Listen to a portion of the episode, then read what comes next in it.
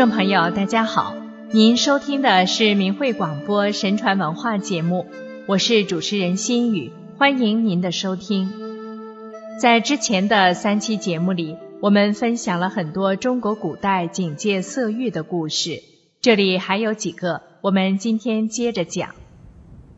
贪恋美色，口眼造业，福禄折尽。明朝的吕清平日喜好谈论淫秽之事和偷窥妇女，恣意以口眼造淫业，行为非常放荡。他到了三十岁的时候，家里非常贫穷，两个儿子相继死去。有一天，吕青突然暴毙，见到了祖父，很生气地对他说。我们家两代积德行善，你命中该发巨万的财富，没想到你贪恋美色，口眼都在造业，福报都快要折尽了。我恐怕你会真的去犯邪淫的恶事，那么我们吕家的后嗣就没有指望了。所以我才哀求恳请阎王提前把你拘到阴曹地府来看一看淫邪的厉害。吕青说。听说奸淫别人的妻女会得到绝后的报应，事实上我也很害怕会得到这个报应，所以我未曾犯过啊。旁边一位民官说道：“岂只是绝后而已啊！如果是女子主动来勾引，而自己就顺水推舟不推辞，这个罪孽就是只有绝后的报应；若是自己引诱逼迫女子，屡屡再犯。”迫害他人妻女的，甚至堕胎或杀死对方妻子或丈夫的，报应岂止是绝后呢？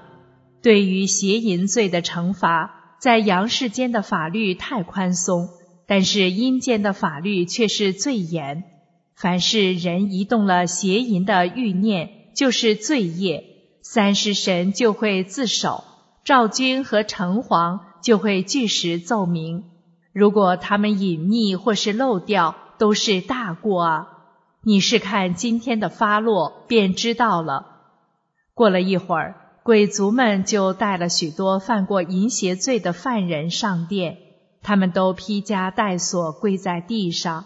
阎王厉声吩咐道：“某人变为乞丐、疯癫、做哑巴；某人变为娼妓后瞎眼；某人两世做牛。”某人十世做猪，接着就有鬼卒押去投胎。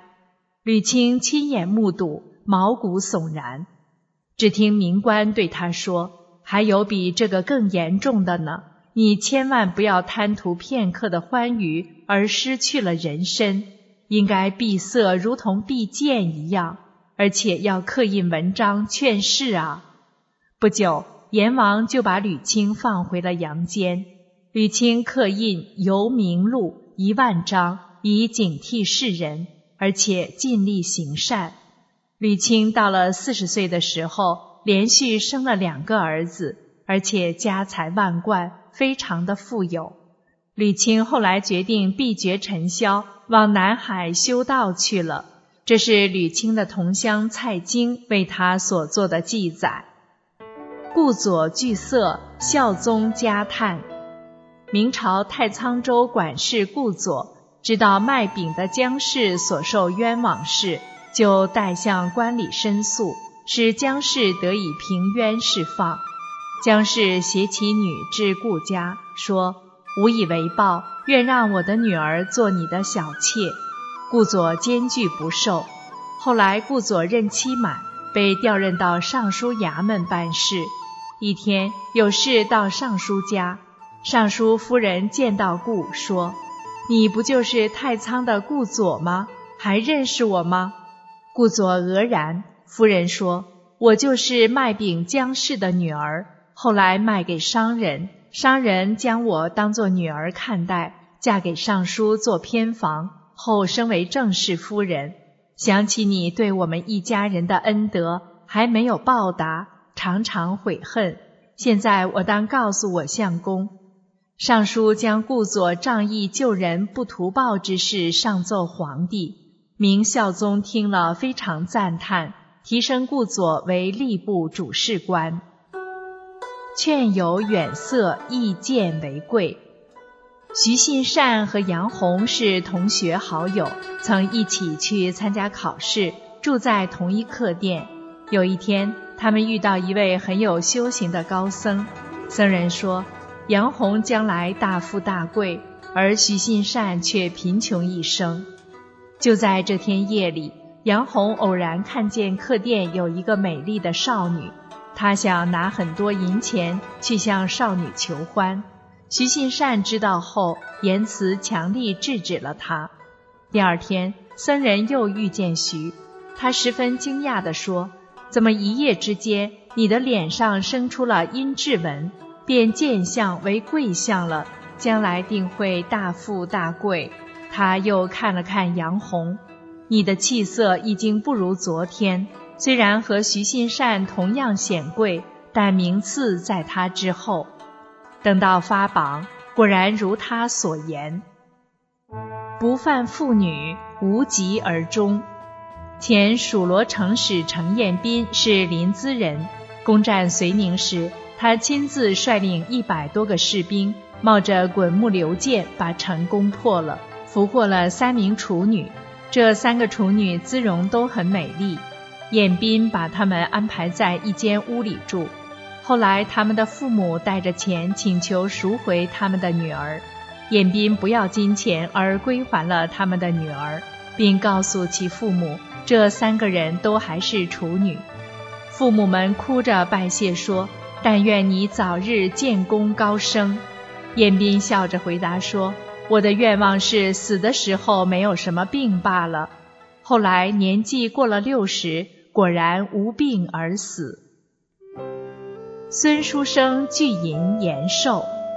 明朝宁波人孙书生，家境贫困，以教书度日，一年收入只有几两银子。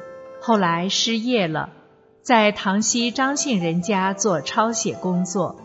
张家有一婢女，夜里来向他求爱，孙书生严肃地拒绝了她。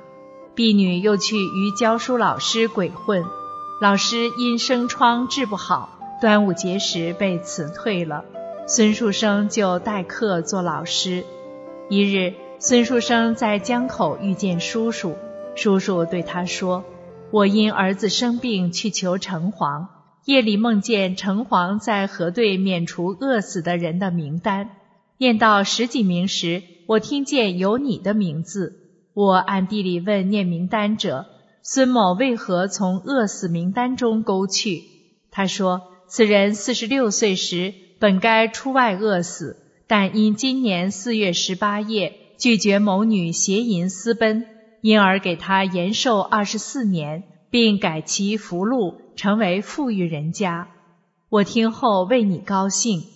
后来请孙当教师者日渐增多，每年可得银百余两。”明万历三十六年，也就是孙四十六岁那年，米价暴涨，饿死很多人，而孙家富足有余。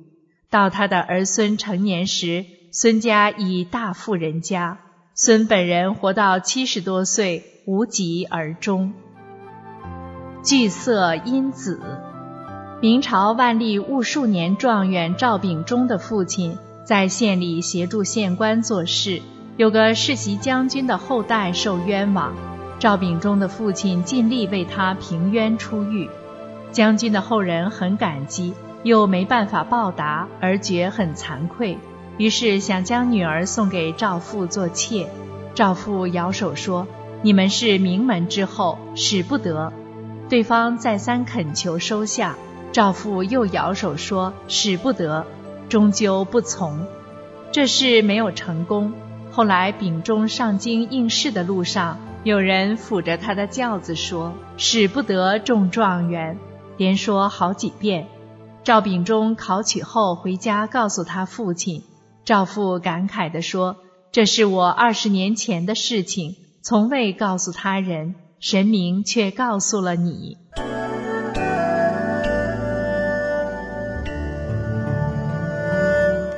听众朋友。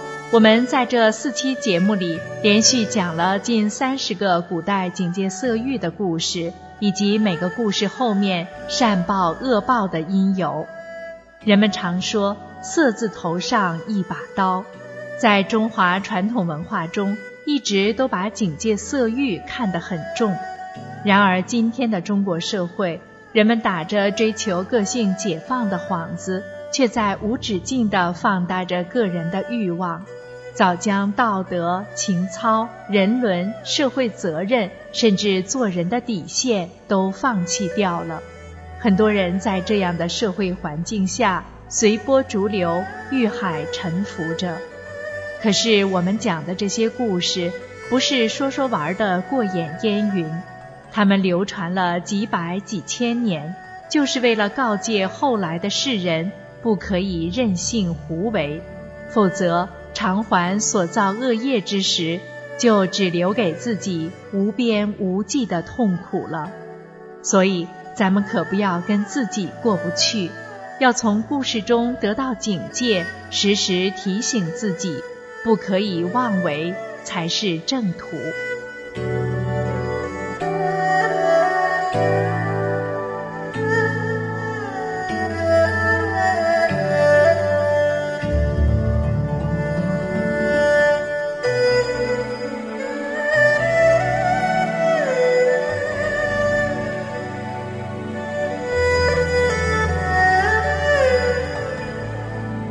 好了，今天的节目就到这里。心语感谢您的收听，下次时间我们再会。